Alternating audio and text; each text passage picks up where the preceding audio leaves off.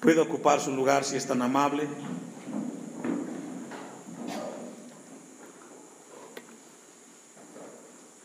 Usted y yo estamos en el mejor lugar, hermanos. ¿Sabía eso? Usted y yo estamos en el mejor lugar. La casa de Dios siempre será el mejor lugar para su iglesia. El tema de esta mañana, este segundo tema del capítulo 4, a los que anotan, armonía y gozo. Armonía y gozo. El apóstol Pablo, cuando escribe la carta a los filipenses, tenía un firme deseo que la iglesia en Filipos madurara. Como Dios esta mañana está con nosotros como iglesia, con el deseo de que maduremos. Es importante que la iglesia contemporánea crezca y madure en el Señor, que seamos una iglesia de carácter. Y esta mañana Dios va a hablarnos una palabra muy importante para que podamos madurar y cómo poder encontrar un balance en aquellas circunstancias que nos rodean. Dice Hebreos 13:8 que Jesucristo es el mismo de ayer, de hoy y por los siglos de los siglos. ¿Qué significa eso?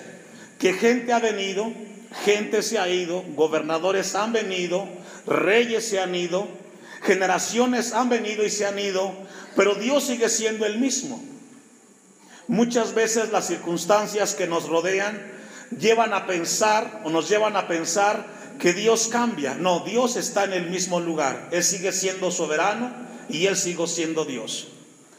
Por lo general, nosotros como sociedad intelectual siempre admiramos a las personas que tienen firmeza frente a circunstancias.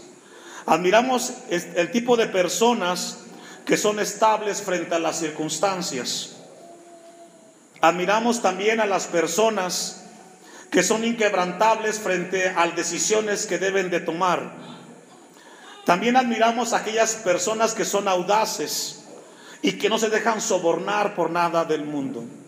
En un mundo de crisis, de liderazgo, esas personas son las que siempre buscamos y cuando encontramos alguna de ellas, decimos es una persona la cual es digna de imitar.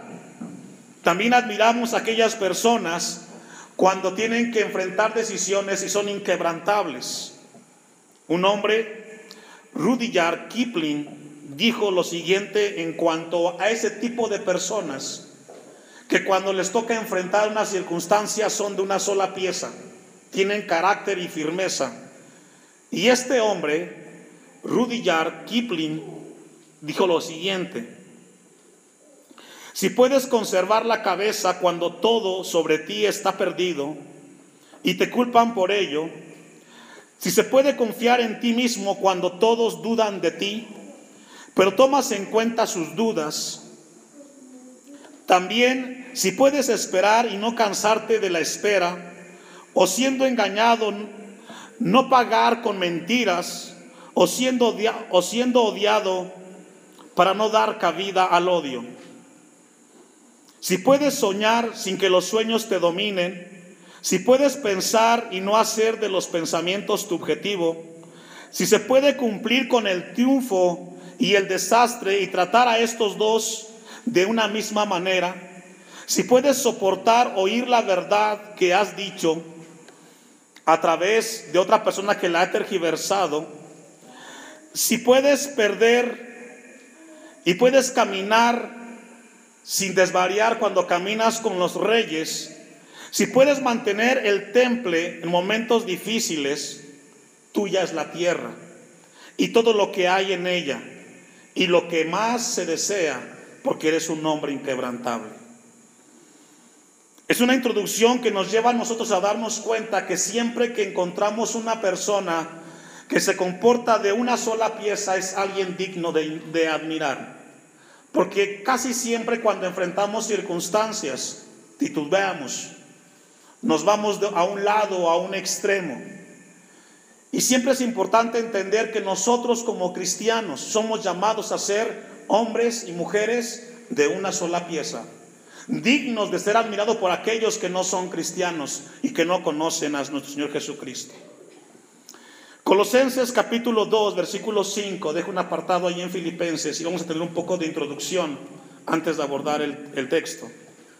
Los cristianos estamos llamados a mantenernos firmes una y otra vez en el sinnúmero de dificultades que nos tocarán enfrentar en esta vida. Somos llamados a ser personas estables. Colosenses 2.5 dice, porque aunque estoy ausente en, cuerpo, no obstante en espíritu estoy con vosotros gozándome. Y mirando vuestro buen orden y la firmeza de vuestra fe en Cristo. Pablo, cuando escriba a los colosenses, dice, no estoy con ustedes físicamente, pero aunque esté yo lejos, algo que yo deseo y me gozo y admiro es de que ustedes tengan orden y que tengan una firmeza de vuestra fe en Cristo. Somos los llamados, nosotros los cristianos, a mantenernos firmes, inquebrantables, porque somos hijos de Dios. Dice otra versión, aunque no estoy presente allá, los acompaño de corazón. Me siento feliz de saber que ustedes tienen una vida ordenada y que su fe en Cristo es muy fuerte. Lo que Pablo quiere decir es de que él se goza sabiendo que la buena disciplina conduce a una vida estable. ¿Sabía eso?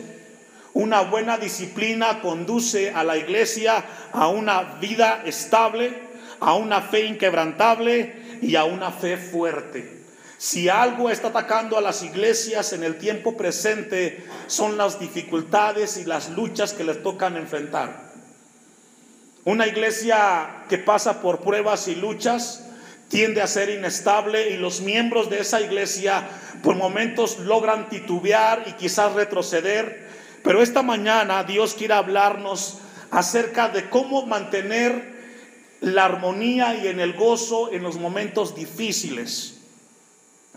Si yo le preguntara a usted, ¿cuántos de aquí quisieran evitar los problemas? Yo creo que todos, ¿verdad? Pero a todos nos tocan enfrentar problemas. Hemos hablado de la dificultad que tiene que vive el ser humano. Y alguien puede preguntar, bueno, pastor, ¿cómo podemos ser estables en las, en las pruebas? ¿Cómo puedo llegar yo a tener esa madurez o a esa jerarquía o ese carácter donde sea inquebrantable frente a las luchas. La perspectiva de Dios es muy distinta a la del ser humano. No hay ningún secreto para ser estable. De acuerdo a Dios, de acuerdo a su palabra, para poder tener una vida estable moralmente, para tener una vida equilibrada en las cosas de Dios, se requiere madurez espiritual. ¿Qué se requiere? Es decir, el problema de la inestabilidad del ser humano no es básicamente un problema moral, es un problema espiritual del corazón. Y esta mañana Dios va a ayudarnos a nosotros a entender esas cosas en el Señor. Vamos a regresar al texto de Filipenses 4 después de esta breve introducción. Entonces, el problema de la inestabilidad en las personas es un problema espiritual y vamos a verlo con la ayuda de Dios. La vida disciplinada se convierte en una vida estable, pero tiene que pasar por el ente de la madurez espiritual. Dice Filipenses 4.1, para poder entender el pasaje de versículo 2 al 4, que es el que nos compete. Así que, hermanos míos, amados y deseados, Pablo le está escribiendo a los hermanos. ¿A quiénes? Es decir, es un mensaje para los que somos cristianos. El que no es cristiano difícilmente le eh, podrá entender lo que Dios quiere hablarnos. Y Pablo expresa que, que los filipenses son amados y deseados. Gozo. Ya vimos que la palabra gozo significa un deleite interno en y a través de Cristo. El gozo, según Emías 8, versículo 10, dice que la fortaleza de nuestro gozo es Jehová. Es decir, la fuente del gozo es nuestro mismo Dios. Y eso quiere decir que las circunstancias no van a afectar nuestra comunión con Dios. Y Pablo dice, y corona mía, estad, estad así firmes en el Señor. Pablo le pide a los filipenses, dentro de la madurez espiritual a que sean, ¿qué hermanos? Firmes. La Biblia, la perspectiva de Dios para con la iglesia es ser una iglesia estable, firme en aquello que Dios nos enseña. Y aún más les dice, amados. Luego Pablo, al concluir el versículo 1, dice, estad así firmes en el Señor. Esa palabra, firmes en el Señor, habla acerca de mantenerse firmes y Pablo a partir del versículo 2 establece principios para la estabilidad espiritual. Ponga mucha atención. Versículo 2. Ruego a Evodia y a Sintique que sean de un mismo sentir en el Señor. Había un problema en la iglesia en Filipos. Algo muy importante y no perdamos de vista, el problema de Sintique y de Evodia no era un problema doctrinal no era un problema teológico, no era un problema de herejía, era un problema de afinidad de puntos de vista, algo superficial que regularmente pasa en las iglesias. Somos personas distintas aquí donde estamos, cada quien tiene un criterio en cuanto a una circunstancia. Y fue lo que le pasó a Ebode y a Sintique. En su momento tuvieron un problema muy fuerte, pero Pablo, en su diferencia de percepción de las cosas, él les pide que sean de un mismo sentir en el Señor. Y el primer, y el primer principio para tener una vida espiritualmente estable es cultivar la armonía. ¿Cultivar qué, hermanos? La armonía es una palabra sumamente importante. Es una palabra del griego, armonía que significa, eh, es un término que tiene que ver con la música y tiene que ver con el equilibrio de los acordes. Tiene que ver con que las notas estén tocadas en la misma línea para que el tono no varíe. Entonces, ¿cómo aplicar la armonía a nuestra vida práctica? La armonía tiene que ver con aquello que es constante, con aquello que tiene una disposición para que todos tengamos un mismo sentir en el Señor. Los que saben de música, cuando tocan aquí arriba los hermanos, cuando alguien sale de una nota, se escucha, ¿verdad? Se sabe que está fuera de la nota. ¿Y qué es lo que pasa? Que la armonía no es la misma. A pesar de que todos somos distintos, el que nos hace iguales a cada uno en este lugar se llama Cristo Jesús. Y Él es el que unifica nuestros pensamientos y nuestras ideas. Entonces nos llama, el primer principio nos llama a cultivar la armonía en cada una de nuestras decisiones. Gálatas capítulo 6, versículo 1. Vaya conmigo. En la iglesia tenemos que entender que todos somos personas diferentes, pero que es Cristo Jesús el que nos llevará a la unidad. Y Gálatas capítulo 6, versículo 1 dice, hermanos, si alguno fuere sorprendido en alguna falta, vosotros que sois espirituales, restaurarle con espíritu de mansedumbre, considerándote a ti mismo, no sea que tú también, que dice, seas tentado. Es decir, es imposible pensar que no haya diferencias en las iglesias, somos distintos. Pero la, palabra nos llama a nosotros que si alguno fuera encontrado en una falta, tiene que haber una restauración, por decirlo así, pero de las personas que son, ¿qué hermanos? Espirituales. Ser espiritual no es hablar en lenguas, tampoco es caerte, ni vomitar. Ser espirituales tiene que ver con dejarte gobernar por la palabra de Dios, que sea la palabra la que gobierne tus decisiones en todo momento. A veces pensamos que tiene que ver la espiritualidad con mucho misticismo. No, tiene que ver con, con personas que se dejen guiar por el Señor.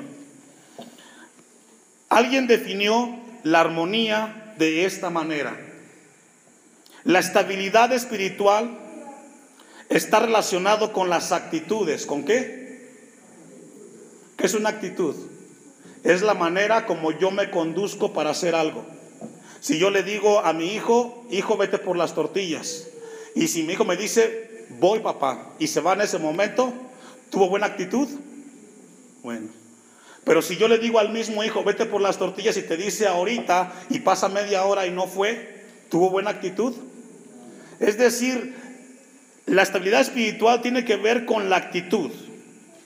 La estabilidad espiritual está relacionada con las actitudes que se tienen. No está relacionado a sus circunstancias.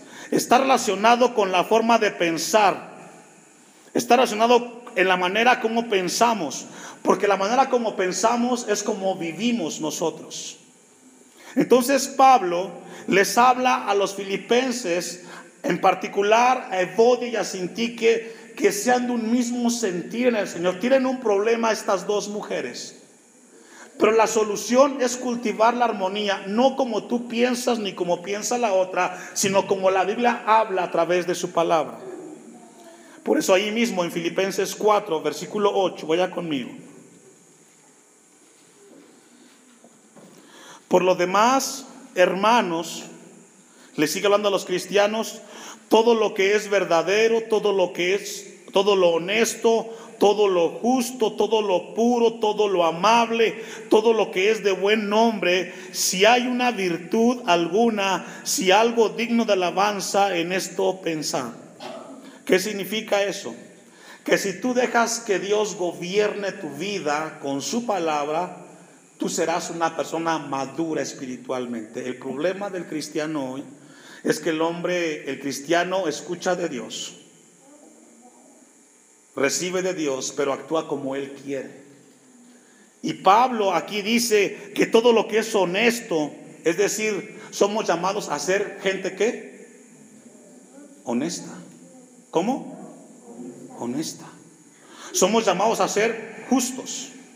Somos llamados a ser puros, inquebrantables, amables, de buen nombre, porque esa es la alabanza para nuestro Dios. Todo se resuelve si dejamos que Dios nos dirija. Vamos a regresar una vez más ahí, bueno, allá atrásito a Filipenses 4.2. Ruego, dice Pablo, es un verbo, el verbo rogar, para caleo, que significa impulso. ¿Qué significa? Pablo le está diciendo a Evodi y a Sintique que tengan un impulso para hacer o para solucionar su diferencia. Pablo está diciendo, mujeres, tengan un impulso. Y el impulso tiene que ver en sentir lo mismo en el Señor. Y ese es un principio. A sentir lo mismo en Cristo Jesús. Hace 20 días creo que vimos que tiene que ver el impulso con aquello que el Señor nos dictamina a través de su palabra. ¿Qué significa eso? Pablo le dice a Evodia a Sintique que tengan un mismo sentir, que tengan una misma armonía. Una, una definición más de armonía a los que anotan.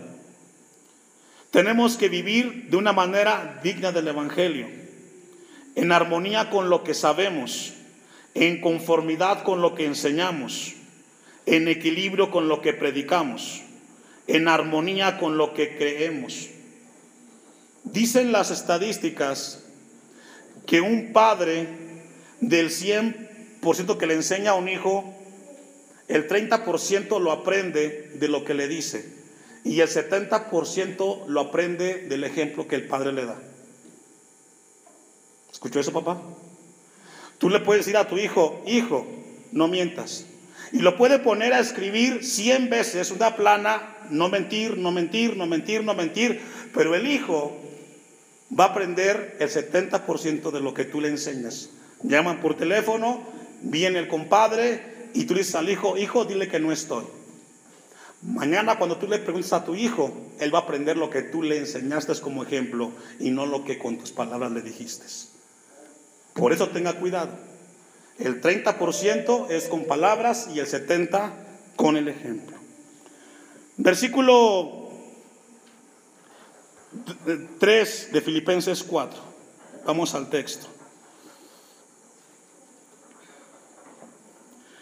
Cuando hay un problema dentro de la iglesia, tiene que ir la iglesia a la palabra.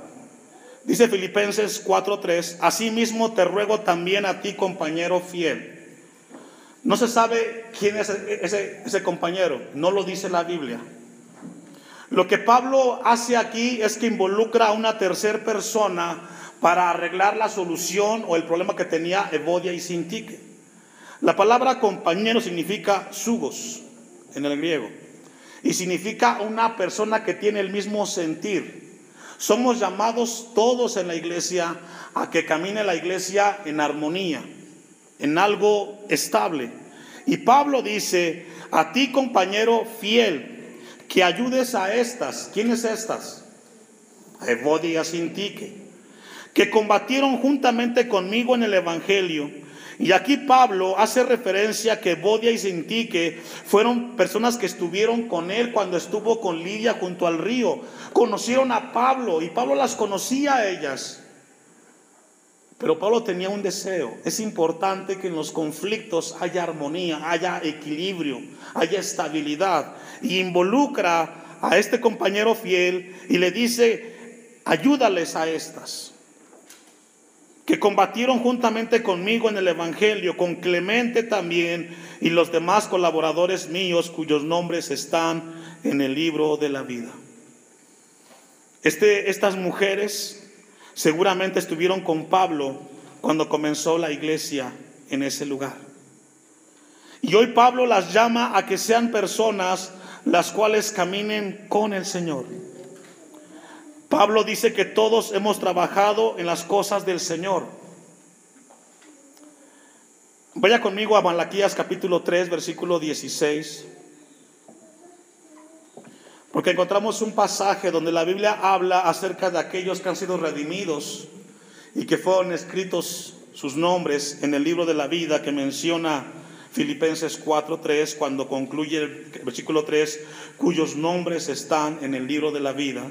En ese contexto, en esa idea, Malaquías 3:16 dice, entonces los que temían a Jehová hablaron, cada uno su compañero, y Jehová escuchó y oyó y fue escrito libro de memoria delante de él para los que temen a Jehová y para los que piensan en su nombre.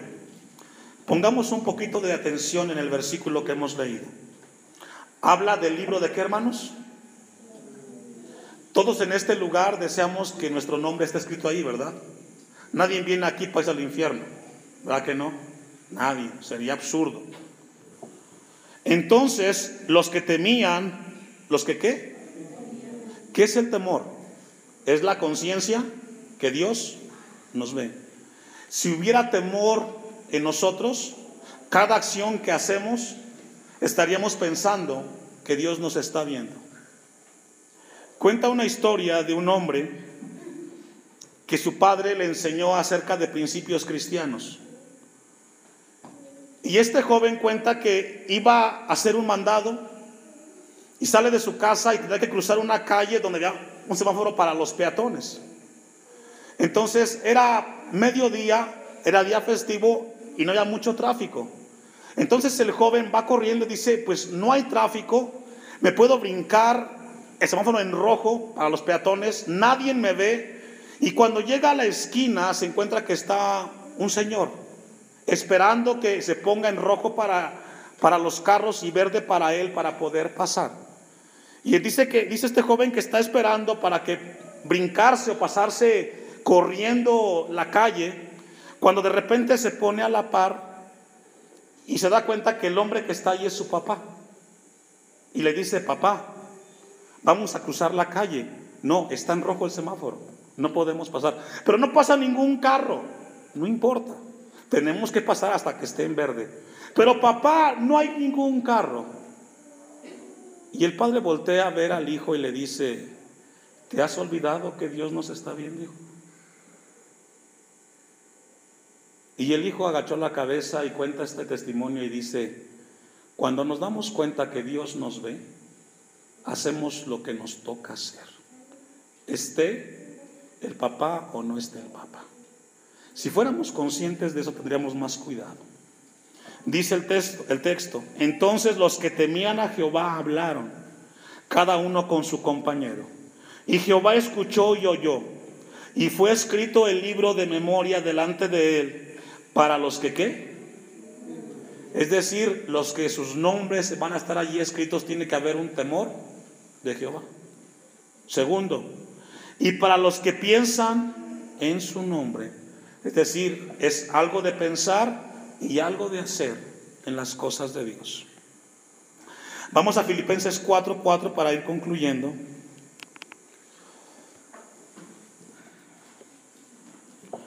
Cuando hay una fractura en la iglesia en Filipos, hay algo inestable.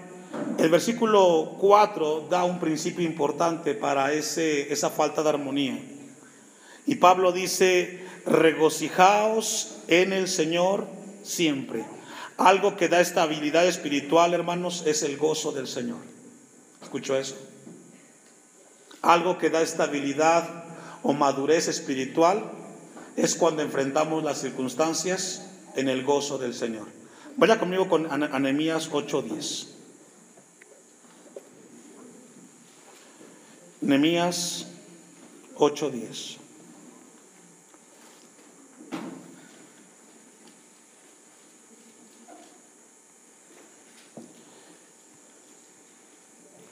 Luego les dijo, id, comed grosuras y bebed vino dulce y enviad porciones a los que no tienen nada preparado, porque día santo es a nuestro Señor. No os entristezcáis, ¿no qué? Porque el gozo de Jehová es que, hermanos, ¿cuál es nuestra fuerza?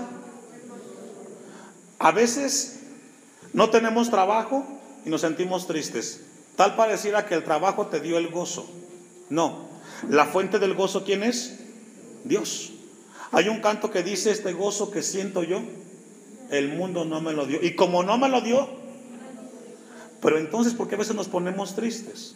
Lo que la Biblia enseña es de que el gozo es aquel deleite que tenemos que a pesar de las circunstancias que podamos vivir, confiamos que Dios puede arreglar las circunstancias que estamos viviendo. Un hombre fue muy molesto a ver a un pastor cuando su hijo murió, fue atropellado, su único hijo de cuatro años, y el padre va con el pastor y le dice, yo no sé dónde está Dios, si yo le he servido, si yo he sido fiel, quiero que me explique, pastor, ¿dónde está Dios? ¿O dónde estuvo Dios cuando mataron a mi hijo? Y el anciano pastor voltea a ver a este hombre y le dice, Dios está en el mismo lugar cuando creó los cielos y la tierra. Dios está en el mismo lugar cuando Cristo fue crucificado. Dios no se ha movido, Dios está siempre en el mismo lugar. Cambió tu circunstancia, pero Dios sigue siendo Dios. Y el gozo tiene que ver con que a pesar de que caen mis circunstancias, yo confío en Dios que Él tiene lo mejor para mí.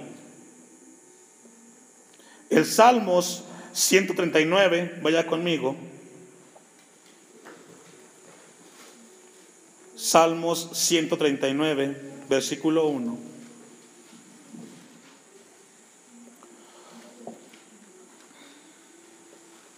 La estabilidad espiritual, hermanos, es producto de una relación de un hombre o de una mujer con Dios donde se deja gobernar por su palabra. La estabilidad espiritual tiene que ver con una comprensión completa del carácter de Dios. Dice el Salmo 139, oh Jehová, tú me has examinado y conocido. Comienza el salmista diciendo que Dios nos, nos examina y Dios nos conoce. Tú has conocido mi sentarme y mi levantarme. ¿Qué significa eso? Habla de las cosas más insignificantes. Cuando te levantas de buen humor o de mal humor, Dios sabe y conoce ese momento.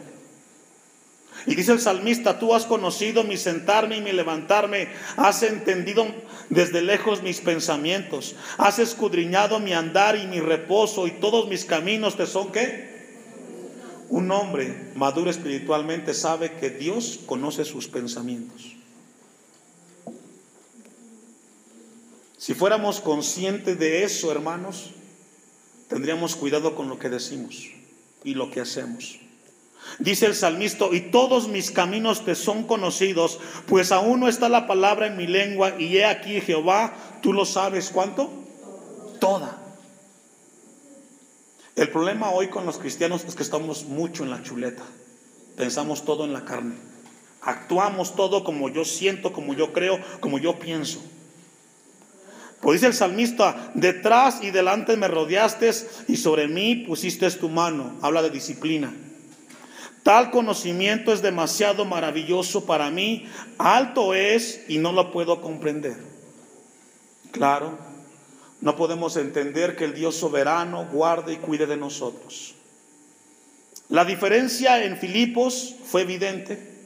No fue un problema teológico ni de herejías, fue un problema de percepción de Bodia y de Sintique, donde Pablo las llama a que sean de un mismo sentir. Involucra a una tercera persona para que arregle esta diferencia. Pero aún más, la Biblia detecta que el problema de la inestabilidad en la iglesia es un problema espiritual, un problema del corazón. Y somos todos llamados a regresar a Él. Vamos a regresar a Filipenses 4, versículo 5, para ir concluyendo.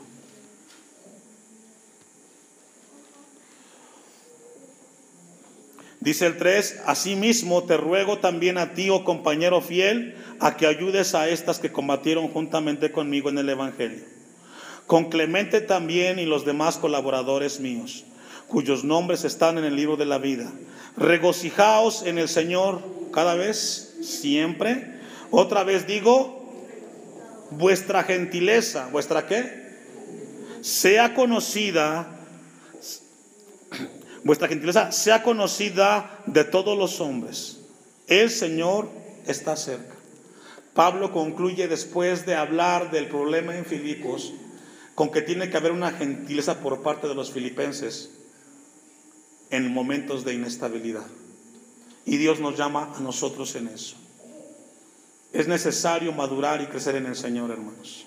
Póngase de pie y que Dios nos ayude. Nombre de Cristo Jesús. Amén. Puede ocupar su lugar si es tan amable.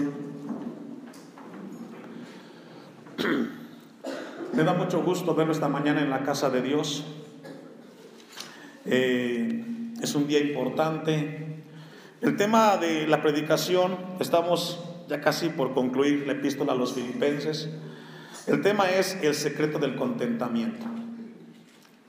¿Escuchó eso? ¿El secreto de qué? Del contentamiento. Eh, en siete años que tenemos como iglesia, es importante revisar qué pasa en siete años en la universidad. Una persona ya hizo una licenciatura, ya hizo una maestría y quizás un doctorado, ¿cierto? ¿Qué significa eso? Que en siete años pasan muchas cosas. En la, en la parte espiritual de igual manera, debe de producir lo que Dios nos habla algo en nosotros. y esta mañana yo oraba a Dios mientras revisaba eh, en la noche la predicación. Yo le pedí a Dios, Señor, te pido por la iglesia, que nos ayudes a crecer y a madurar.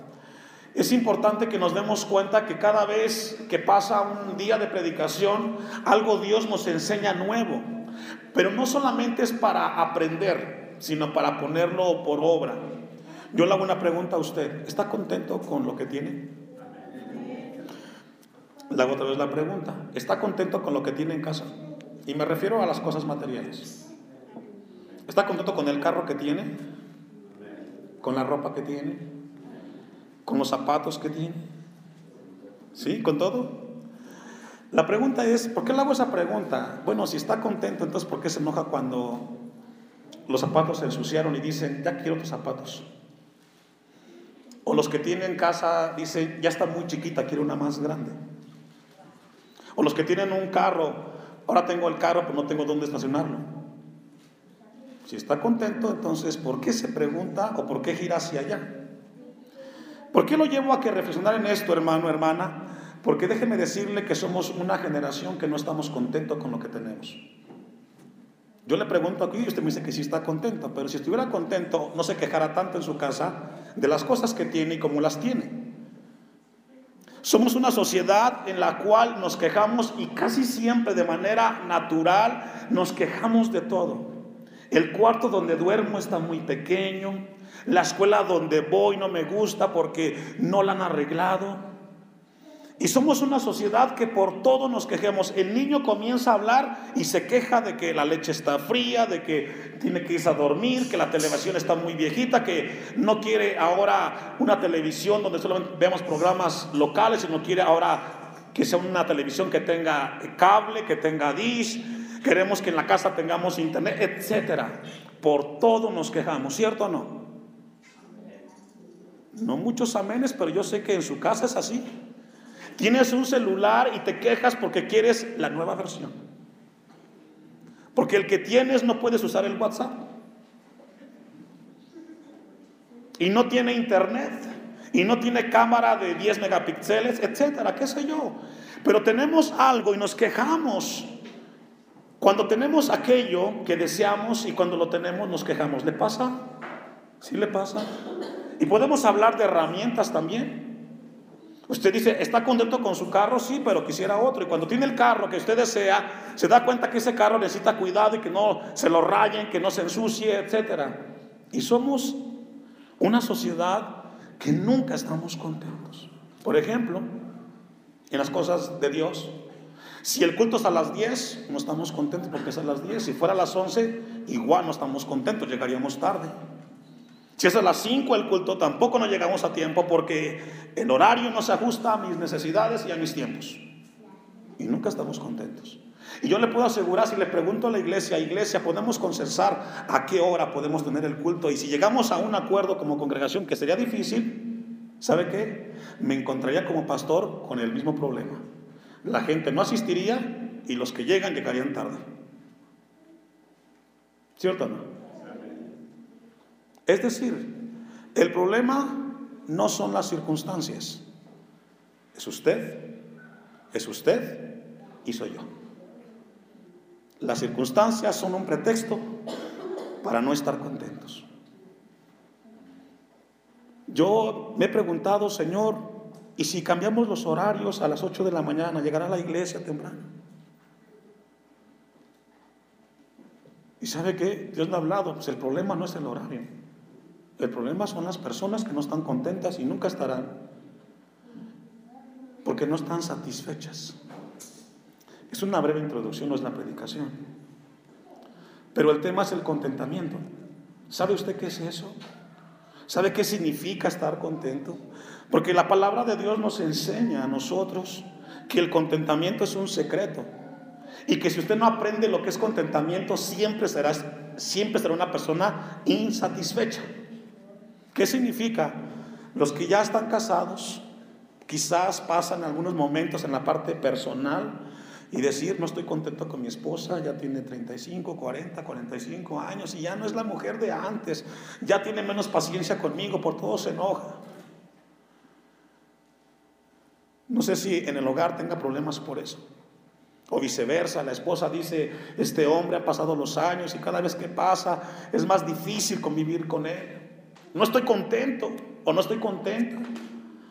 Quizás usted viva en su casa falta de contentamiento con lo que Dios le ha dado, con lo que tiene. Y sabe que es importante, hermano, aprender lo que el apóstol Pablo aprendió, a estar contentos. Lo llevo y le comento todo esto para que revise su escenario y su vida cotidiana, porque déjeme decirle que el Evangelio no solamente es una enseñanza mística o teológica, el Evangelio tiene mucha vida práctica. Lo que el problema que tiene la iglesia es que lo escucha, pero no lo pone por obra. Y es el problema. Quieres vivir la vida cristiana, pero como tú quieres vivirla. Estaba revisando las estadísticas y uno de los problemas mayores de la sociedad que estamos viviendo y la que vendrá en los próximos años es la falta de satisfacción y contentamiento. Porque la satisfacción,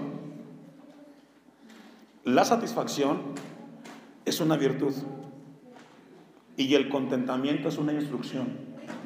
¿Escucho eso? De acuerdo a la Biblia, repito, la satisfacción es una virtud una virtud es algo que el hombre debe de tener. La virtud en su definición significa una fortaleza. Pero el contentamiento es una instrucción. ¿Qué significa? Que, el contentamiento es algo que tenemos que hacer y vivir. Vamos al pasaje. Lo veo pensativo, yo sé que tiene ganas de aprender. Que aprendamos todos de Dios. Recordemos que el apóstol Pablo tenía 10 años sin tener comunicación con la iglesia en Filipos. Podemos ver el libro de los Hechos. Y en 10 años habían pasado muchas cosas. Habían pasado 10 años desde que estuvo Pablo con Lidia allá en Filipos, habían pasado 10 años y muchas cosas habían pasado en esos 10 años.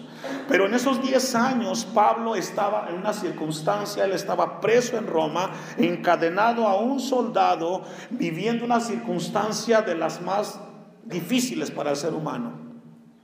Preso, como un preso, un delincuente, no tenía privacidad. Y él escribe a los filipenses. Yo le decía del contentamiento.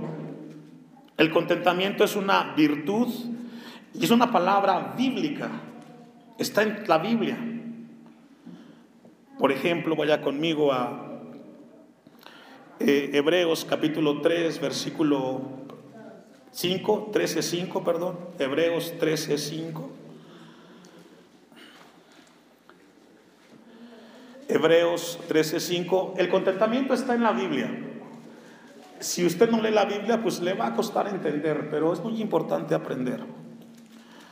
Hebreos 13, 5, y dejo un apartado su listoncito ahí, ya saben, Filipenses 4, 10. Sean vuestras costumbres, ¿cómo? Sin avaricia, ¿Está conmigo? Hebreos 13, 5. ¿Sí lo tiene? Ponga atención y sígame para que no se me distraiga. Sean vuestras costumbres, ¿qué? Una costumbre es un conjunto de hábitos.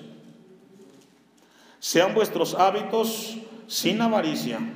Y luego dice, contentos con lo que tenéis ahora. Ya le dije a usted que el contentamiento es una instrucción. La satisfacción es una virtud. Y el contentamiento es resultado de la satisfacción. El escritor de Hebreos dice, contentos con lo que tenéis ahora. La palabra contentamiento, déjeme darle una breve definición, la vamos a ir ampliando mientras se desarrolle la predicación. La palabra es autarques en el griego. Y la palabra significa suficientemente fuerte, suficientemente fuerte de manera personal y no necesitando de lo externo. Es lo que significa la palabra contentamiento, autarques. Suficientemente fuerte.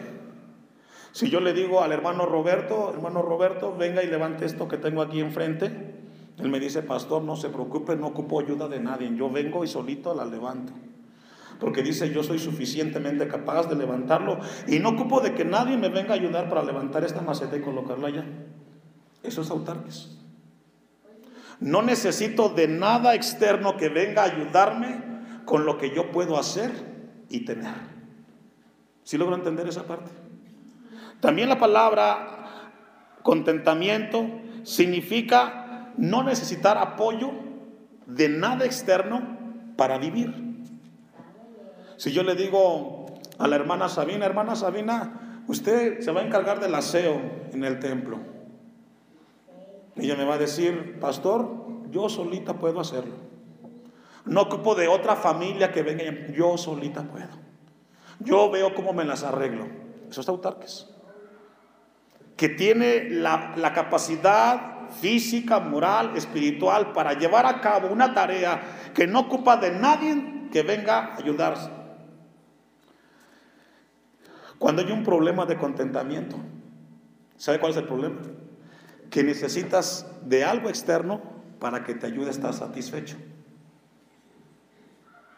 La palabra dice, sean vuestras costumbres sin avaricia y contentos con lo que tenéis. ¿Cuándo? Ahora. Pastor, pero usted no sabe que, que, que me hacen falta muchas cosas. ¿Sabe que Siempre te van a hacer falta. Si tienes un carro del año, vas a necesitar una cochera donde meterla no la tienes. Y un seguro, etc. Si quieres una casa ahora, cuando la tengas, te darás cuenta que te va a costar más darle mantenimiento porque es más grande y limpiarla más. Hoy tú puedes limpiarla, pero cuando la casa se hace más grande, ocupas de una persona que le pagues para que venga a hacerte el aseo y entonces ya viene un gasto más. La Biblia nos dice que tenemos que estar contentos ahora. Porque Él dijo, ¿quién dijo? Dios, no te desampararé ni te dejaré. Es decir, en el contentamiento nos basta de que Dios esté con nosotros. Porque las circunstancias no, deben de afectarnos nada. Una cita más, 1 Timoteo 6, 6. Es un poco largo la introducción, pero es necesario, hermano. Primera de Timoteo 6, 6. ¿Alguien se recuerda cuál es el tema? Yo espero que al final encuentre y aprenda el secreto, porque es un secreto. Quizás usted no está contento porque no conoce el secreto. Ya cuando lo conozca entonces dirá, ah, Señor, tengo 45 años y apenas entendí que debo de ser contento. Yo espero que no pasen más años.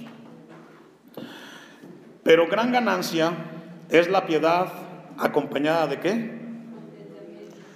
Y podemos ver una cantidad, dice la Biblia, pero la ganancia, pero gran ganancia es la piedad. Ahí la piedad tiene que ver con una vida de temor, de apoyo, de dar. Dice, esa vida tiene que ser acompañada de, de contentamiento. ¿Sabe que uno de los problemas que yo veo constantemente en las familias de la congregación y aún en la misma iglesia, en hermanos, es de que para hacer algo necesitamos el apoyo de todos. Y yo sé que es necesario, pero el contentamiento comienza cuando tú digas, esté el hermano o no esté el hermano, el templo se va a. Esté el hermano o no esté el hermano, la pileta se va a limpiar o se va a lavar. Dice la palabra de Dios que dice acompañada de contentamiento, porque nada hemos traído a este mundo. ¿Cuánto? Es decir, lo que tú tienes que quizás no te satisface, no estás contento con ello, mira, no te vas a llevar nada. Así como llegaste desnudo, desnudo te vas a ir. Y todo lo que no te deja estar contento, pues te tiene preocupado. Dice el versículo, porque nada hemos traído a este mundo y sin duda nada podremos sacar. 8. Así que teniendo, ¿me ayuda a leer? A ver, vamos a leerlo, iglesia, porque este versículo hay que aprenderlo de memoria y también aplicarlo a la vida.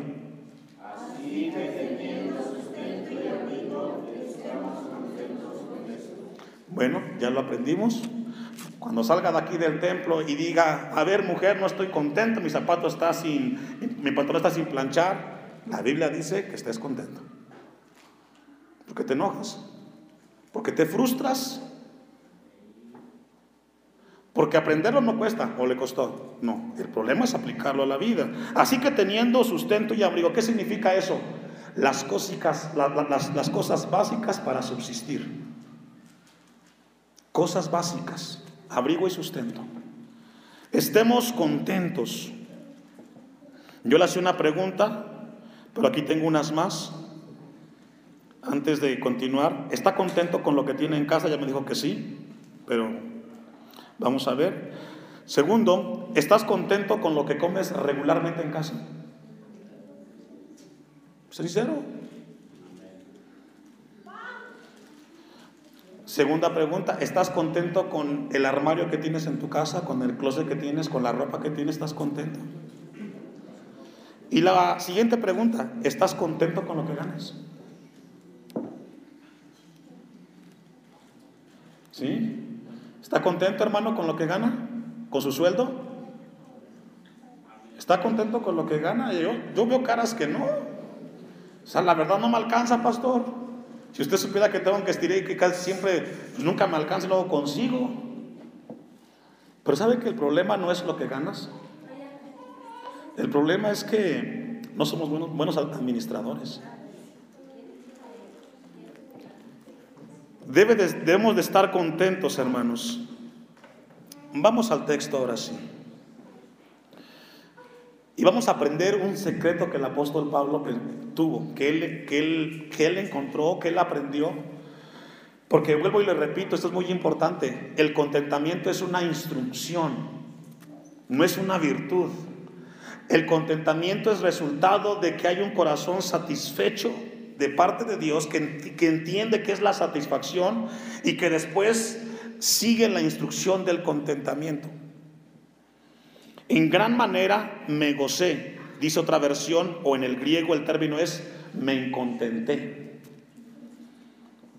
En gran manera me contenté en el Señor. Fíjese, no se contentó Pablo en las circunstancias que estaba viviendo, porque él estaba preso.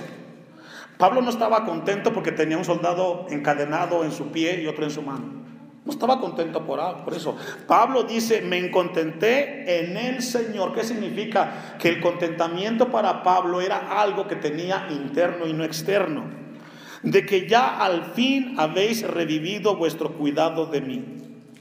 De lo cual también estabais solícitos, pero os faltaba la oportunidad. Pablo dice que estaba muy contento por lo que estaba viviendo en ese momento en, en el Señor y le dice a los filipenses que también estaba contento porque ellos habían tenido la oportunidad de apoyar a Pablo, porque en 10 años que llevó la palabra, ellos nunca lo habían apoyado a Pablo, materialmente hablando. Pero también vio que los filipenses estaban solícitos al ver la necesidad de Pablo, que estaba preso y que ellos le llevaron bienestar. Vamos a, leer del versículo 11 al 19 de manera corrida, porque es un solo pasaje y para entender un poquito de lo que Pablo aprendió en el contentamiento. Me sigue con su vista. No lo digo porque tenga escasez, pues he aprendido a contentarme cualquiera que sea mi situación. Sé vivir humildemente y sé tener abundancia. En todo y por todo estoy enseñado, así para estar saciado como para tener hambre, así para tener abundancia como para padecer necesidad. Todo lo puedo en Cristo que me fortalece. Sin embargo, bien hicisteis en participar conmigo en mi tribulación. Él estaba preso. Y sabéis también vosotros, oh filipenses, que al principio de la predicación del Evangelio, cuando él llegó al río y estuvo con Lidia, cuando partí de Macedonia, ninguna iglesia participó conmigo en razón de dar y recibir, sino a vosotros solos. Pablo está diciendo, a mucha gente se le predicó cuando yo estuve por esa región, pero ninguno fue solícito como ustedes filipenses. ¿Qué significa eso?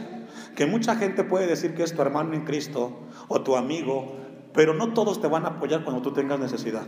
Pero Dios levantará a uno para que Él te apoye. 16. Pues aún a Tesalónica me enviaste una y otra vez para mis necesidades no es que busque dádivas, sino que busco fruto que abunde en vuestra cuenta. Pero todo lo he recibido y tengo abundancia. Estoy lleno, habiendo recibido de, de lo que enviasteis, olor fragante, sacrificio acepto, agradable a Dios. Mi Dios, pues, suplirá todo lo que os falte conforme a sus riquezas en gloria en Cristo Jesús.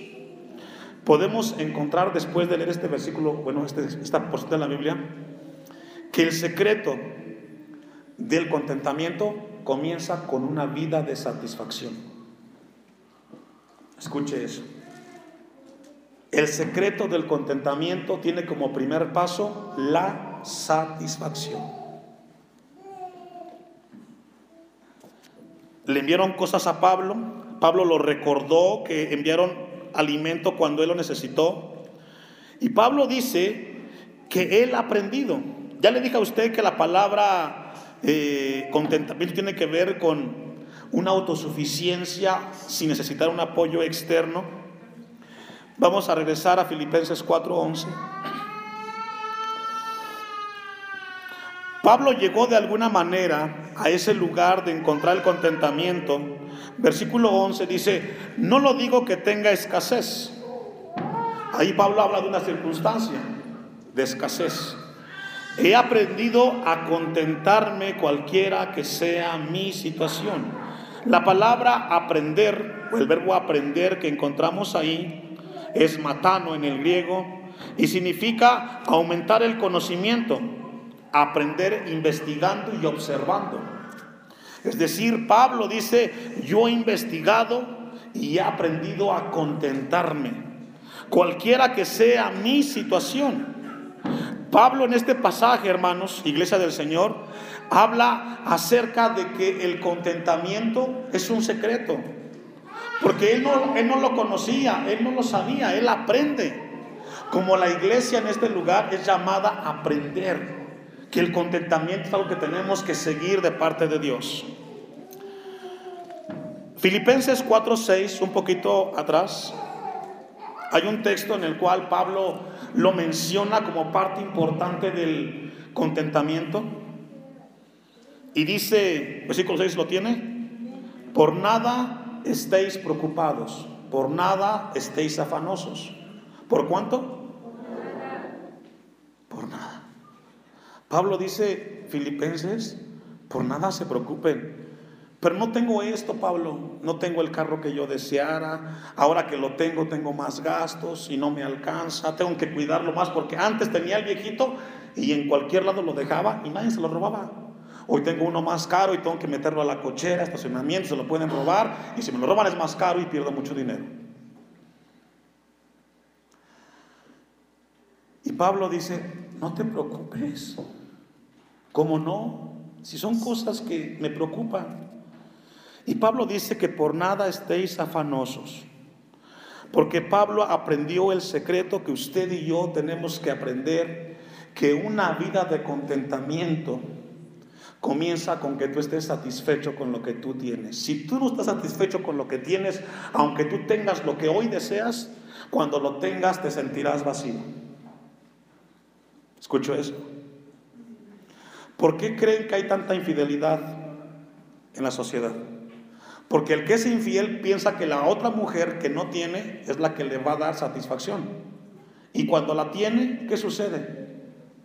Se da cuenta que también tiene defectos y tiene cosas que no le gustan. Y anda buscando una y otra y otra y pasa toda la vida siendo infiel. Para concluir que ninguna mujer es perfecta, como él tampoco no lo es.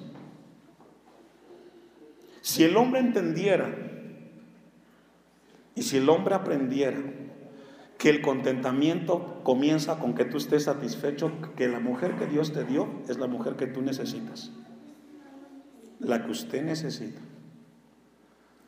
Pablo dice, por nada estéis afanosos. El contentamiento es una vida en la cual Dios quiere que aprendamos como iglesia. Tenemos que aprender a estar contentos con las cosas que Dios nos da. Dice el versículo 11, he aprendido a contentarme. Tenemos que aprender, iglesia, a estar contentos. Pero comenzamos con la satisfacción. Cualquiera que sea mi situación, dice el versículo 11. Ahora, ¿cómo podemos llegar nosotros al contentamiento? ¿O cómo podemos nosotros crecer en la situación de tener contentamiento? Número uno, tenemos que aprender a esperar en la providencia de Dios. Para poder tener contentamiento tenemos que aprender a saber lo que es la providencia de Dios. Este término, hermanos, lo que significa providencia de Dios, significa de que Dios proveerá de manera soberana en lo que me toca a mí enfrentar. Llámese a través de un milagro o llámese a través de que Dios envíe a alguien para que eso que yo necesito sea suplido. La providencia de Dios la experimentó Pablo. Pablo nunca les hizo saber a los filipenses que estaba preso y que necesitaba comer y que necesitaba apoyo moral, sino que Dios movió a los filipenses como iglesia para llevar apoyo y ayuda a un siervo de Dios. Estamos contentos cuando como iglesia nosotros comenzamos a esperar en la soberanía de Dios. Señor, tú sabes que me hace falta esto. Pero yo confío y espero en tu providencia. Ahora, no malinterpretemos. No es lo mismo contentamiento a conformismo. Porque hay gente que también muy despistada dice, pues me conformo. Ya me dijo el pastor que no me preocupe por nada. no se vaya al extremo. No es lo mismo contentamiento que estar ahí cómodos de que todos vengan a resolver nuestra vida. No se trata de eso. Se trata de tener una satisfacción eterna. Yo le decía que un punto importante es la providencia de Dios, que Él nos enseña a que Él comienza a tener algo que ver con nosotros. Vamos a primero a los Corintios 9.1. Primero los Corintios 9.1.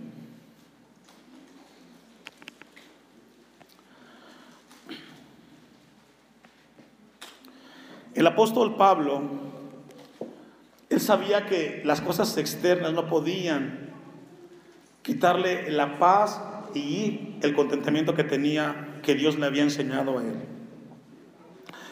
Pablo era un, un hombre de Dios, un apóstol. Primero los Corintios 9, dice uno, no soy apóstol, pregunta, no soy libre, no he visto a Jesús, el Señor nuestro, no sois vosotros mi obra en el Señor. Pablo le está diciendo a los corintios, ¿que acaso yo no soy el que he llevado la palabra a ustedes? Ustedes saben que yo les haya compartido la palabra de parte de Dios. Si para otros no, soy apóstol, para vosotros ciertamente lo soy. Porque el sello de mi apostolado sois vosotros en el Señor. Contra los que me acusan, esta es mi defensa. ¿Acaso no tenemos derecho de comer y beber? A Pablo le criticaban de que él no podía vivir, por decirlo así, de las ofrendas o de los diezmos. A Pablo lo atacaron por ese lado. Y Pablo comienza una defensa y dice, ¿acaso no tenemos derecho de comer y beber? ¿No tenemos derecho de traer con nosotros a una hermana como, por mujer, como también otros apóstoles y los hermanos del Señor y Cefas? ¿O solo yo y Bernabé no tenemos derecho de no trabajar? Lo que Pablo está diciendo aquí, casi regularmente, hermanos, de allá hacia acá, se piensa que el que está aquí arriba o el pastor no tiene problemas. ¿Usted cree eso? Yo tengo como usted problemas. También me canso, también me enfermo, también tengo una familia. Pero casi siempre se piensa que el que está acá lo aguanta todo. Que el que está de este lado tiene que visitar a todos cuando estén enfermos. Que esa es su obligación del pastor. Porque él tiene la, la salud y la fuerza de hacerlo. Pero Pablo pone en un balance, hermanos, que todos somos humanos, tanto usted como el pastor, y que todos necesitamos de Cristo. Y que de repente es importante ver que el que está ahí enfrente también le pasa lo mismo que a usted le pasa. Porque exigimos mucho. Pero se nos olvida que también somos seres humanos los que están al frente. Por eso Pablo dice, ¿qué acaso Cefas o Pedro no puede tener una esposa? ¿O Bernabé? Versículo 7. ¿Quién fue jamás soldado? ¿Quién fue jamás soldado a sus propias expensas? ¿Quién planta viña y no come de su fruto? ¿O quién apacienta el rebaño y no toma de la leche del rebaño? Pablo dice, bueno, pues el que tiene vacas, puede tomar de la leche para subsistir. Digo esto solo como hombre. ¿No dice esto también la ley? Porque en la ley Moisés está escrito, no pondrás bozal al buey que trilla, tiene Dios cuidado de los bueyes. O lo dice enteramente por nosotros, pues por nosotros se escribió, porque con esperanza debe arar el que ara y el que trilla con esperanza de recibir el fruto. Lo que está hablando Corintios y que tiene que ver esto con Filipenses es de que Pablo era un hombre que pudo recibir el beneficio de su esfuerzo como hombre de Dios donde Dios lo llevó. Él pudo tomar y decir, yo llevé la palabra a Corintios que me manden apoyo. Yo llevé la palabra a Salónica que yo les llevé el mensaje, pues ahora que me ayuden ellos, una con una. Pero Pablo, como un hombre de Dios, aprendió que no es el hombre el que va a dar contentamiento, sino que es Dios el que va a mover corazones. Ve al versículo 15, ya usted lee los que siguen. Pero yo nada de esto me he aprovechado, ni tampoco he escrito esto para que se haga así conmigo, porque prefiero morir antes que nadie desvanezca esta mi gloria. Pablo dice, yo lo puedo hacer como hombre. Pero sabe que yo no me aprovecho de las circunstancias, sino más bien yo sé que Dios proveerá. Porque el contentamiento comienza, hermanos, cuando nosotros comenzamos a estar satisfechos por lo que Cristo hace en nuestro corazón. Porque el contentamiento, hermanos, no son las circunstancias, sino es un corazón agradecido con las cosas de Dios. Vamos a regresar al texto, Filipenses 4:11, para ir concluyendo. El contentamiento, hermanos, es algo sumamente importante en la vida del cristiano. Si no, vas a vivir toda tu vida quejándote de todo, insatisfecho de todo y por todo. Y vamos a ver entonces cómo las circunstancias que Pablo estaba viviendo fueron totalmente independientes a su contentamiento con Dios. Versículo 11. No lo digo porque tenga escasez, pues he aprendido a contentarme en cualquiera que sea mi situación. Sé vivir, dice Pablo, humildemente y sé tener abundancia en todo y por todo. Lo que Pablo está diciendo aquí, que ninguna circunstancia pueda afectar el contentamiento que yo tengo en Dios. Es decir, yo puedo irme de aquí a Tlacomulco en camión. Yo en alguna ocasión me he encontrado algunos de ustedes en el autobús. Yo no dependo de un carro. No me hace a mí diferente. Sé que de repente puedo andar en un carro y de repente puedo andar en un autobús. Y no por eso me siento mal. Dios sabe por qué y me enseña. Y Pablo dice, en todo y por todo sé tener. Estoy enseñado así para estar saciado como para tener hambre, así para tener abundancia como para padecer necesidad. Lo que Pablo está diciendo es de que las circunstancias no deben de afectar el contentamiento del cristiano. ¿Sabe que, ¿Sabe qué es lo que roba el contentamiento con frecuencia? en el cristiano. Lo que regularmente le quita a la gente el contentamiento que Dios nos da son las malas circunstancias. Escucho eso. Las malas circunstancias nos quitan el contentamiento. La semana pasada venías bien con tu carro y de repente el viernes lo chocaste y dices, ahora cómo le voy a hacer. Porque tu contentamiento dependía de que tu carro funcionara, de que tu carro estuviera bien. Pero ahora que no lo tienes, dices, ahora cómo le voy a hacer? Y comienzas a quejarte. ¿Sabes qué? Me tengo que levantar más temprano, tengo que transbordar, tengo que estar con toda la gente y moviéndome, etcétera. Llego más tarde a la casa. Pero permitiste que esa circunstancia afectara tu comunión con Dios. Y ahora llegas a la casa más cansado, te quejas de todo, y hay un lío en la casa. Dejaste que las circunstancias te quitaran aquello que solamente Dios te ha dado. Siempre, hermanos, cuando dejamos que las circunstancias afecten nuestro contentamiento, ¿sabe qué es lo que pasa ahora? Cuando usted se comporta así, ahora usted es víctima de las circunstancias. ¿Escuchó eso? Ahora usted dice, soy una víctima porque el otro me hizo, el otro me dijo, y por esa razón ahora yo vivo de esta manera. Y yo le hago una pregunta, ¿eso es correcto o es sano? Echarle la culpa o responsabilidad a otro de la manera como está viviendo usted. Claro que no.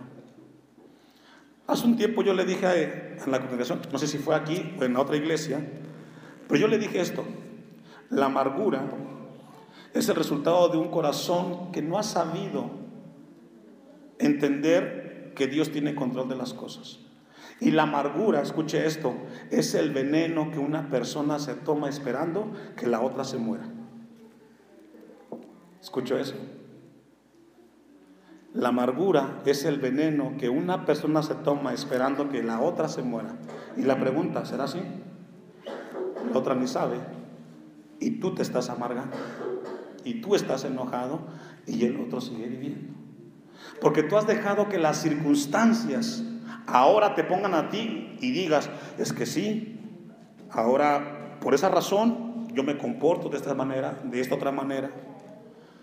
Y vivimos ahora como víctimas de las circunstancias. Pablo dice, sé vivir humildemente y sé tener abundancia en todo y por todo. Estoy eh, estoy enseñado, así para estar saciado como para tener hambre, así para tener abundancia como para padecer necesidad. Vea cómo concluye, vamos a concluir ahí, versículo 13. Pablo, después de que reflexiona en el contentamiento, en la satisfacción, él concluye con esto que es profundo, un texto muy conocido, aprendido, pero a veces mal interpretado. Pablo dice, todo lo puedo en Cristo que me fortalece. ¿Cuánto? Le explico este versículo. Lo que Pablo está diciendo aquí, cualquier cosa que yo tenga que enfrentar en esta vida, si Cristo está conmigo, lo puedo superar. Eso es lo que Pablo está diciendo. Lo que tenga que enfrentar, llámese que me quede sin esto, sin lo otro, que no tenga esto, que no tenga otro. Pero si Cristo está conmigo, yo puedo estar contento y puedo caminar feliz en esta vida. Porque para Pablo el centro del contentamiento no son las circunstancias, sino es Cristo Jesús. Cuando usted y yo como iglesia aprendamos que podemos enfrentar la vida con Cristo, aprenderemos a estar contentos. Pablo dice, no importa lo que tenga que enfrentar, todo lo que sea, pero lo más importante es que Cristo esté conmigo, que Cristo no me deje. Yo oro a Dios por usted, por la iglesia, que aprendemos a darnos cuenta, hermano, que si no atesoramos la palabra, vamos a vivir siempre quejándonos. Se va a quejar de todo toda la vida. Porque el quejarse es el resultado de un corazón insatisfecho. Vuelvo y le repito, ¿por qué un hombre o una mujer busca en otra persona la, la, satisfacción? Porque no hay un corazón contento. No hay un corazón contento. Esta mañana Dios nos llama a nosotros con esta palabra, iglesia, a que maduremos. Yo le decía, usted está contento con su sueldo y muchos se quedaron callados, porque quizás es poco. Pero sabe que hermano, muchos de los problemas con el sueldo no es cuánto ganas, sino cómo lo administras. Amén. Porque si somos buenos administradores, Dios puede ayudarnos a estar contentos. Póngase de pie. Vamos a darle a Dios gracias. Y recuerde, contentamiento y conformismo no es lo mismo.